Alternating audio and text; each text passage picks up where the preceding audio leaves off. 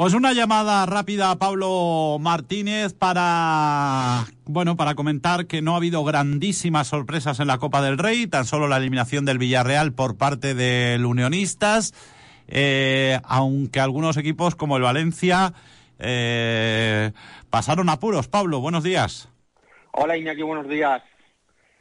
Así es, el, el Unionistas dio la campanada de la Copa en un partido aplazado por, por falta de luz y bueno, el conjunto de primera red eh, protagoniza la sorpresa de la Copa eliminando a, los de Marcelino tras un penalti fallado de Kiko Femenía y el partido, mm, pues justo antes de, empezar la prórroga fue cuando esa falta de luz eh, acusó eh, el equipo el equipo de Villarreal la falta de visibilidad. Y tras empatar en los primeros 90 minutos a uno eh, llegaron a tanda de penaltis con la ilusión de poder hacer la gesta y así fue como dieron la campanada y hicieron historia pasando octavos. Y el Cartagena que estuvo a puntito de hacerlo, ¿eh?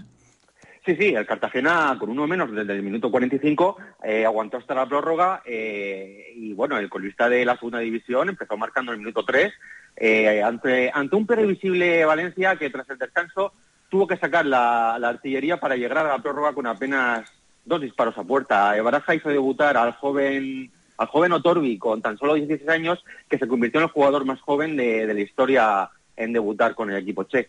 Bueno, y el sorteo de ayer, pues el gordo para el Unionistas que va a recibir al Barça y la bomba el eh, Atlético de Madrid Real Madrid, amigo. Sí, un partidazo, un partidazo, un partidazo que se van a enfrentar en el derby en tres ocasiones durante durante este mes. El Atlético el, el, otro día contra el Lugo hizo muy muy mala primera parte en el que Lugo tuvo opciones de clasificarse para la siguiente ronda. Eh, fueron superiores en la primera parte del encuentro, pero ah, después con el 1-1 en el marcador eh, ya dio entrada el Cholo Simeone a Griezmann, De Paul y Coque, y Coque en la segunda parte y no fue hasta, hasta ese momento en el que el Atlético reaccionó por un doblete de, de, de Memphis Depay que desequilibró el encuentro. No hemos comentado que uno de los equipos que se han caído de la Copa efectivamente es el Betis a manos del Alavés, pero bueno, es que el Alavés es equipo de primera división, tampoco es una gran sorpresa, pero para los sevillistas una gran noticia de que el Betis ya no esté en la Copa. Aquí, como ves, cada uno arrima el, el ascua a su, a su sardina. Va a haber enfrentamientos muy bonitos como ese Getafe Valencia, va a haber, eh, por supuesto, ese partidazo entre Atlético de Madrid y y el eh, Real Madrid. Y como hacíamos con tu padre que en paz descanse, nuestro siempre recordado José Antonio Martínez, eh, te voy a pedir lo mismo. Te voy a pedir que me hagas eh, un pronóstico, en este caso, para la Supercopa de España. Mañana a las 8, Real Madrid, Atlético de Madrid. ¿Quién pasa? Me da la sensación que más por necesidad que por juego, el Atlético de Madrid.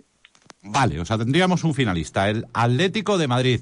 ¿Y el jueves Barça-Osasuna? La lógica me dice que el Barcelona, aunque no jugando bien como está, porque el, pasado día contra el Barbastro, siendo un, equipo que, es muy inferior, eh, tanto en categoría como en juego, eh, tuvo que recurrir el Barcelona en la segunda parte para sacar a la artillería como Lewandowski y Gundogan para cerrar un partido que a pesar que estaban controlando no llegó a finiquitar en ningún momento, la estadística dice que el Barcelona llevaba más de 20 partidos seguidos sin ganar por más de un gol. Y eso para un equipo como el de Xavi Hernández, un equipo que aspira a todo, es un, es un reflejo de la, de la falta de contundencia que el equipo eh, está, está acusando. Eh, sigue el alambre peligrosamente, eh, aunque está vivo en todas las competiciones, no muestra signos de mejora. Y en la parroquia Goulet dicen que Rafa Márquez ya se está formando en el filial para coger las, las riendas del primer equipo. bueno, ahora mismo, aunque hayan reforzado con Víctor Roque la línea de ataque, eh, están, están titubeando y no, no está jugando bien, no está jugando bien. Eh, Pese a lo cual, ¿crees que en una semifinal de Supercopa de, eh, de España sigue siendo favorito frente a Osasuna? O sea que la final para ti va a ser Atlético Madrid-Barça. para mí sí. Vale, nos quedamos sin clásico. No va a haber clásico el domingo para que los Quijano no tengan, eh, no noten ninguna ausencia, porque un Barça Real Madrid siempre, siempre apetece. Veremos a ver lo que pasa. Y en cuanto a los enfrentamientos de la Copa, lo dicho, que hay partidos, hay eliminatorias muy interesantes, sobre todo la de un Girona que se deshizo del Elche eh, que es colíder y que, oye, igual a, a los de Michel les apetece también eh, eh, dar la campanada este año en la Copa, porque les ha tocado a partido único en casa el Rayo Vallecano, oye. Sí, sí, sí, el, Girona el, pasado el pasado día en el Martínez Valero, eh, bueno, como dice el eslogan, la Copa mola y, el equipo de, Michel quiere dejar huella. Sí que es verdad que sufrió más de la cuenta, a un Tunense que buscó la portería rival en todo momento. Pero, pero el Girona tuvo que esforzarse con unos en el que tuvo rotaciones y jugó su partido y lo sacó muy bien en, en Elche con un 0-2 y ahí está, ahí está dando guerra que yo creo que la Copa también la quiere. Muy bien, eh, nada, y el Fulad iraní de nuestro amigo Juan Ignacio Martínez, que se toma unas vacaciones hasta febrero. Lo que no sabemos si se traerá al equipo a nuestra zona a hacer un staff eh, de pretemporada como ha hecho con otros equipos que ha entrenado.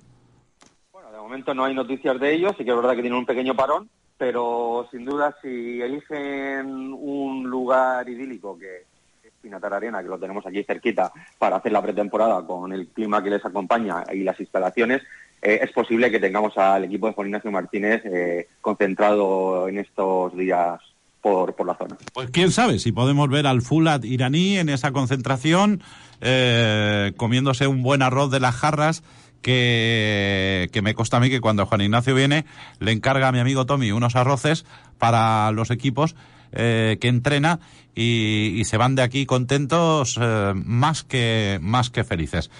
Pues nada, mañana a las 8 tenemos el derby madrileño en la Supercopa, el jueves el Barça Osasuna y el domingo la gran final.